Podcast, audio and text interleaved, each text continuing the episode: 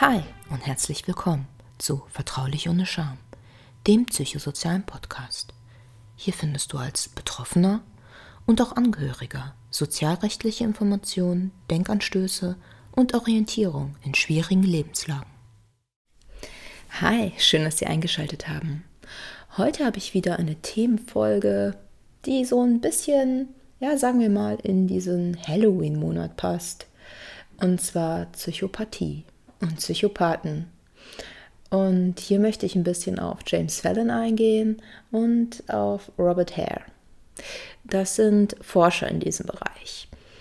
Und zuerst möchte ich ein bisschen was über James Fallon sagen und seine Arbeit, auch in Bezug auf die Tatsache, dass er versucht hat, naturwissenschaftlich ähm, auf Aufnahmen zu sehen vom Gehirn, Gehirnscans, ist das ein Psychopath, ist das kein Psychopath? Und den Robert Hare mit seinem kleinen Test. Vielleicht können Sie ja dann auch ein bisschen testen, oh, habe ich da irgendeinen Psychopathen um mich herum? Das ist natürlich jetzt äh, so gesehen kein sicheres Signal, denn wenn man das selber macht, Selbstdiagnosen sind ja jetzt nicht gerade die, die besten. Oder auch, äh, wenn man Leute im Umfeld beurteilt, das, das muss dann schon ein Fachmann machen.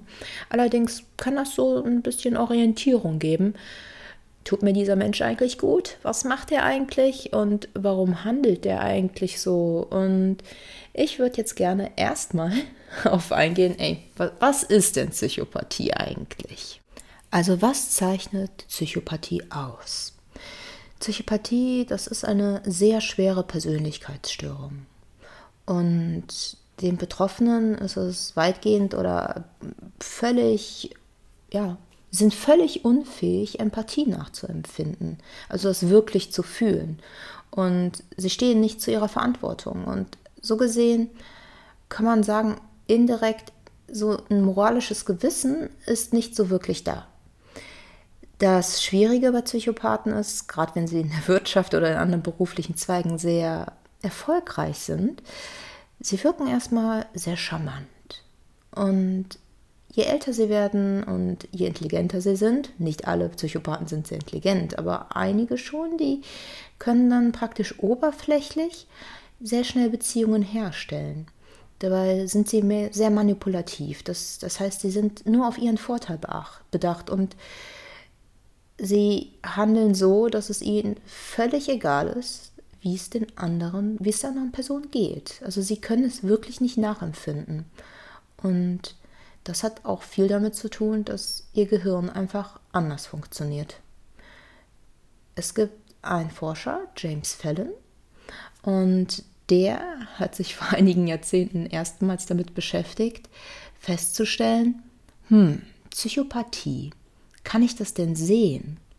Und das Interessante finde ich, dass äh, besonders die Strafverteidiger in den USA sehr interessiert waren an diesen Gehirnscans, denn wenn sie beispielsweise einen Mörder verteidigt haben, der so gehandelt hat, wie wir denken würden, oh, der ist sowas von gefährlich, der hat kein Gewissen, ich muss es beweisen können, dass mein Mandant vielleicht nicht fähig ist. Vielleicht ist das der Ansatz war, ist es vielleicht eine Behinderung? Ähm, kann ich dann so der Todesstrafe entgehen?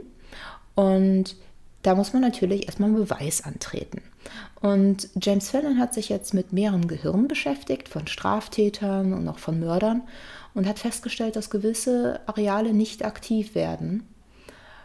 Bei ja, gewissen Schilderungen, Bildern, die bei anderen Menschen die Empathie und empfinden, was andere auch empfinden, also die praktisch nachempfinden können, was andere empfinden, die da aktiv sind. Und dann hat er sich die Gehirne angesehen und gesagt, okay, da und da, das müsste ein Psychopath sein, das müsste ein Psychopath sein. Und das sehr Interessante bei James Fallon ist, der hat dann ein Gehirn gesehen und da waren keine Namen drauf und hat gesagt, oh, das ist ein Psychopathengehirn. Und dann hat er den Kleber abgenommen, wo die Namen drunter versteckt waren und hat gesehen, okay, das ist mein Gehirn, das ist merkwürdig.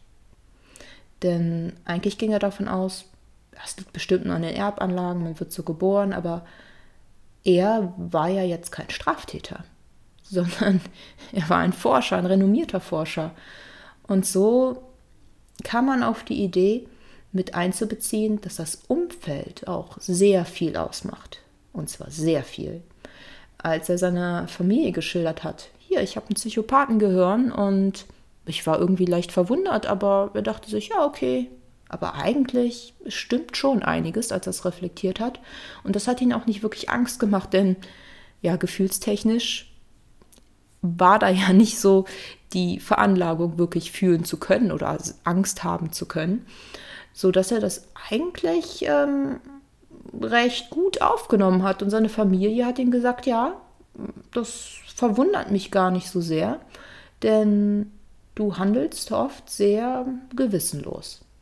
Ein Beispiel ist da beispielsweise, dass er früher in den Studienzeiten oft äh, auf Feten fremde Frauen dazu äh, ja, aufgehetzt hat und manipuliert hat, dass, dass sie sich mehr ausziehen oder dass sie Sachen machen, die sie eigentlich nicht machen wollen. Also er war er ist sehr stark manipulativ.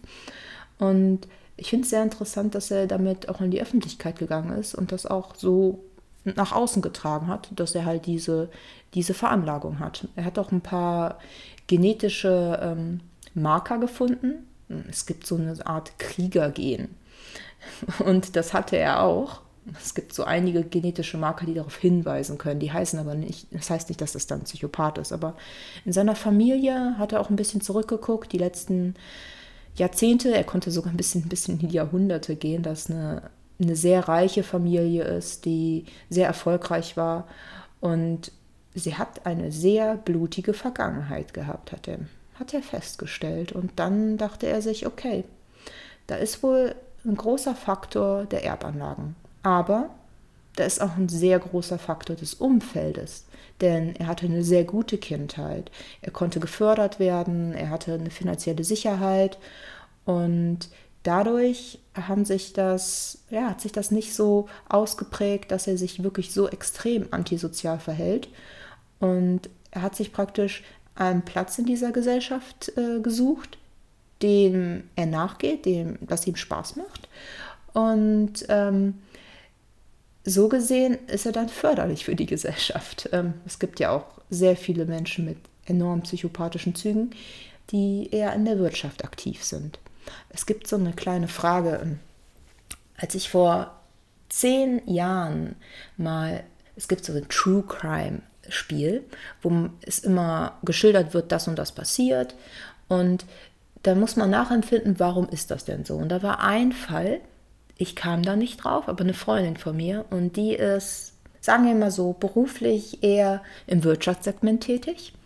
Das heißt nicht, dass sie eine Psychopathin ist, gar nicht, aber ähm, sie hat, ähm, sage ich mal, etwas weniger Skrupel als die Durchschnittsbevölkerung. Und die Geschichte ist folgendermaßen: Das ist eine Beerdigung. Und eine Frau geht zu dieser Beerdigung und sie sieht einen Mann. Und dieser Mann, den findet sie so attraktiv, den möchte sie wiedersehen. Und in der nächsten Woche bringt sie ihre Schwester um. Warum? Ich kam da nicht drauf, meine Freunde auch nicht, aber sie kam drauf. Sie hat gesagt, das ist doch ganz logisch. Sie hat diesen Mann auf der Beerdigung gesehen.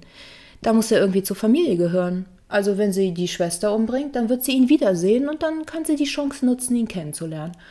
Und ich kam da nicht drauf. Also weil das ja eine logische Schlussfolgerung nach ihr ist. Und äh, ja, ich habe da so rum überlegt, vielleicht emotionale Eingebundenheit und man kommt gar nicht auf diesen direkten Weg. Also ich jedenfalls nicht und die anderen Freunde, ich habe das ab und zu dann noch anderen mal gesagt, kamen da auch nicht so drauf. Es ist praktisch ein ganz anderer Gedankengang. Und ja, diese Psychopathie, kann natürlich sehr funktionell sein, auch gerade in der Politik und in der Wirtschaft, um Handlungen zu vollziehen, die, ja, wo man leider ein bisschen skrupellos sein muss und wo man nicht an die Folgen denkt. Und da tummeln sich schon manchmal einige Menschen mit etwas psychopathischen Tendenzen, die dann auch nach oben kommen und die auch skrupellos sind und dadurch sich nach oben kämpfen können. Ja, dieser James Fallon hat auch noch, was muss man auch noch sagen, er stellt sich auch gerne dar und er gibt das auch ganz offen zu, hat dann einen Test durchgeführt. Es gibt so einen psychopathischen Test. Und bei diesen Tests Es gibt auch einen Test von Robert Hare, das ist ein Spezialist im Bereich der Psychopathie, ein Professor, und der hat einen kleinen Test entwickelt. Und er hatte aber jetzt nicht die extrem volle Punktzahl, diese 30 Punkte oder noch mehr, sondern nur 15. Das heißt, eigentlich wird auch ein bisschen diskutiert, vielleicht ist Robert, äh, vielleicht ist der Robert Fallon gar nicht ähm, jetzt ein Psychopath, sondern vielleicht ist er einfach ein sehr, sehr starker Narzisst, der sehr skrupellos ist und funktionell ist. Das heißt, es gibt ja so, so einen kleinen Übergang eventuell. Und der Robert Hare hat diesen Test rausgebracht. Und ich dachte mir, vielleicht ist es ja ganz lustig, ja lustig nicht, aber vielleicht interessant, wenn Sie jetzt mal an jemanden denken, in Ihrem Umkreis, der Ihnen unheimlich unangenehm ist, wo Sie denken, oh, der hat wirklich nicht sehr viel Feingefühl. Und wir gehen mal ein bisschen diese Testfragen durch, um abzuchecken, ups, ist vielleicht mein Chef oder eine sehr unangenehme Person, vielleicht auch in der Familie. Oder man kann ja auch selber ein bisschen gucken, psychopathisch oder hat sehr starke Tendenzen. Und ich dachte mir, ja, machen wir das mal. Können Sie sich gerne was zu schreiben holen. Müssen Sie allerdings nicht. Sie können die Punkte auch so zählen. Und dann kann man ja mal gucken, auf wie viele Punkte kommt man. Und ganz ehrlich, für mich ist das auch immer so noch ein, obwohl das natürlich ähm, ein wissenschaftliches Verfahren ist, hat das auch so einen kleinen Gruselfaktor. Denn es ist schon ein bisschen unheimlich zu wissen, dass es Menschen gibt, die einfach keine Empathie haben. Also ich finde den Gedanken sehr, sehr gruselig. Und jetzt möchte ich gerne mal ein bisschen auf diese Testfragen eingehen vom Robert Hare. Der erste Punkt ist, sind Sie vielleicht ein trickreicher, sprachgewandter Blender mit oberflächlichen Charme? Oder Ihr Bekannter. Wenn Sie sagen, auf jeden Fall, das stimmt, zwei Punkte geben. Wenn man denkt, na, eventuell so ein bisschen einer und wenn gar nicht, null. So, der zweite Punkt, ein erheblich übersteigertes Selbstwertgefühl. Hm, überlegen. Stimmt das? Stimmt das nicht? Ist jemand sehr von sich eingenommen? Ist immer besser als die anderen? Dann einen gewissen Erlebnishunger. Also ist da ein Stimulationsbedürfnis, dass man ständig das Gefühl der Langeweile hat und die Gefahr sucht. Der vierte Punkt wäre das pathologische Lügen. Das heißt, manchmal ist es gar nicht notwendig zu lügen, aber ja, man lügt halt ne? und erzählt nie so die ganze Wahrheit. Fünftes wäre ein betrügerisches, manipulatives Verhalten. Überlegen, hm, ist derjenige vielleicht sehr manipulativ und ja, nur auf seinen Vorteil bedacht und ihm ist es total egal, wie es den anderen geht oder ob er praktisch in die Insolvenz geht oder sonstige Sachen. Auch da kommt der nächste Punkt, Mangel an Gewissensbissen oder Schuldbewusstsein. Das heißt, es gar nicht nachempfinden können oder kein Mitgefühl zu haben. Das war das sechste. Das siebte sind oberflächliche Gefühle. Das heißt, so zu tun, als ob, aber eigentlich sind die Gefühle nicht da. Es ist alles der Oberfläche, es ist nie tiefergehend, es ist nie eine richtig, richtig tiefergehende Beziehung. Das achte wäre dann auch eine Gefühlskälte, also so ein Mangel an Empathie. Praktisch, jemand bricht sich einen Arm und diejenigen gucken einfach zu und noch nicht mal zusammenzucken, gar nichts. Also keine Empathie. Als neuntes wäre ein parasitärer Lebensstil. Das heißt, ähm, lebt die Person gerne auf Kosten anderer, es ist ihr total egal und zieht dann einfach weiter, nimmt die anderen Leute einfach aus und fertig. Auch als zehntes ist eine unzureichende Verhaltenskontrolle. Das heißt, derjenige hat er sich manchmal bei Wut und so gar nicht im Griff und tickt dann einfach so aus. Es gibt auch noch den elften Punkt, die Promiskuität. Das heißt, sehr viele Sexualpartner, wenig lange Beziehungen. Das zwölfte wäre eine frühe Verhaltensauffälligkeit, das heißt gerade in der Kindheit, äh, zum Beispiel das Quälen von Tieren oder auch schon als Kind mit dem Gesetz oft äh, ja, dem Gesetz oft begegnen Jugendstrafen. Ne? Also oft fallen diese Menschen auch frühzeitig schon auf, denn wenn sie keine Empathie empfinden und auch keine Angst haben, dann haben auch viele keine Angst vor Konsequenzen. Und wenn das nicht vermittelt wird, dann ja, dann, dann haut das ordentlich rein. Dann 13, das Fehlen von realistischen und langfristigen Zielen. Das heißt, sehr kurz dranbleiben und immer das, das, das Beste für sich wollen und ein un, sehr unrealistisches Selbstbild haben und sich sehr hochstellen. Das 14. wäre Impulsivität. Das heißt, man hat sich gar nicht so im Griff. Man hat seine Aggression gar nicht so im Griff. Und 15, Verantwortungslosigkeit. Es ist einem praktisch total egal.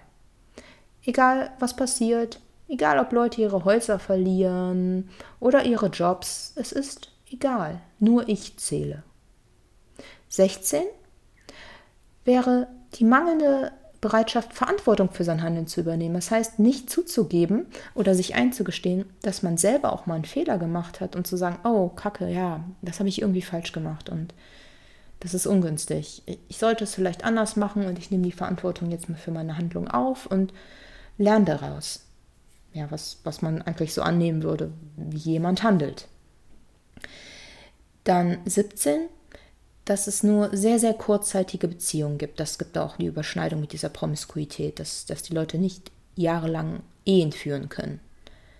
18 ist Jugendkriminalität, Vorstrafen, frühes Auffallen. Da auch entweder 0 bis 2 Punkte geben. Wenn es sehr zutrifft, wäre die 2, gar nicht 0. Und bei 19 ist Missachtung von Weisungen und Auflagen und dass man praktisch auch in der Bewährungsphase, wenn man straftätig ist, immer wieder auffällig wird. Das ist praktisch, ja, es ist egal, was die, das Gesetz sagt. Ich, ich zähle und nur, dass es ich mache, zählt und nur ich bin wichtig. Ja, und dann gibt es noch die polytrope Kriminalität. Na, trifft es zu, trifft es nicht zu? Viele ähm, Psychopathen werden auch nicht nur jetzt im wirtschaftlichen Sinne auffällig, es kann auch eine aggressive Auffälligkeit in, in Bezug auf Gewalttaten sein. Das heißt, es gibt ja verschiedene Bereiche, wo man sehr auffällig werden kann. Es muss aber auch nicht immer nur körperlich sein, es kann halt auch diese, diese Skrupellosigkeit im wirtschaftlichen Sinne sein, dass einem das dann total egal ist. Und das kann echt, ja, das kann Angst machen. Das waren jetzt die 20 Bereiche, nach, nach denen man praktisch sieht. Und schwierig wird es jetzt, wenn man einen Gesamtscore, ziehen Sie das mal kurz zusammen oder gucken dann mal, oh, zählen Sie das für den anderen zusammen. Diese Person ist in Ihrem Kopf. Haben Sie jetzt mehr als 30 Punkte, dann, oh, dann ist die Wahrscheinlichkeit, dass Sie gerade einen Psychopathen im Kopf hatten und Sie sind die Eigenschaften durchgegangen, dass, sie, dass es ein Psychopath sein könnte. Also Ab 25 sagt man, es ist ein sehr hoher Score. Der ähm, James Fallon, der Neurowissenschaftler, hat diesen Test dann auch gemacht und kam auf 15 Punkte. So gesehen ist er ein sehr starker Narzisst, der gut funktioniert. So würde man das dann ungefähr einteilen. Man sagt auch, dass in der allgemeinen Bevölkerung es gibt ganz viele verschiedene Zahlen. Ich habe von 1 bis 5 Prozent alles gefunden. Und ich habe auch bei der Justizvollzuganstalt, zum Beispiel in den USA, hat man ja diese Gehirne gescannt und da hat man dann Zahlen von 15 bis 20 Prozent der Be Befang Gefangenen sind Psychopathen. Also es ist, ähm, es ist alles, sagen wir mal so, es gibt keine extrem genauen Zahlen, aber es gibt so eine, so eine kleine Orientierung. Und es gab so eine Studie und da, da wurde dann festgestellt, dass der Durchschnittsscore bei nordamerikanischen männlichen Gefangenen manchmal so bei 22 liegt. Da muss man allerdings gucken, welche Gefangenen hat man denn jetzt ähm, überhaupt getestet? Waren das jetzt schwere Vergehen, waren das leichte Vergehen? Und in Europa beispielsweise wurden sehr viel geringere Zahlen ermittelt. Ich denke, das ist auch immer eine Angehensweise, ne? wie, man, wie man da so rangeht. Auf jeden Fall, wenn Sie da mehr als 30 Punkte haben vor die Person, die Sie im Kopf hatten, dann würde ich Ihnen raten, seien Sie mal vorsichtig. Also das könnte unangenehm werden im Umgang. Das heißt nicht unbedingt, dass Psychopathen Straftaten begehen. Nee, gar nicht. Viele haben, kommen ja aus einer sehr guten Familie, wie dieser James Fallon. Also einige, das ist wie in der normalen Bevölkerung halt, die haben dann praktisch einen Ausgleich. Es ist praktisch nicht, es sind nicht nur die Gene, sondern es ist auch ein bisschen das Umfeld. Zum Beispiel sind schlimme Sachen passiert, Vernachlässigung, in welchen Kreisen bewege ich mich. Das ist praktisch auch ein wichtiger Aspekt. Und ich finde diesen Test sehr interessant. Vor allem ist er sehr interessant. Ich habe jetzt mal an eine Person gedacht und die kommt aber auch nur auf 16 Punkte.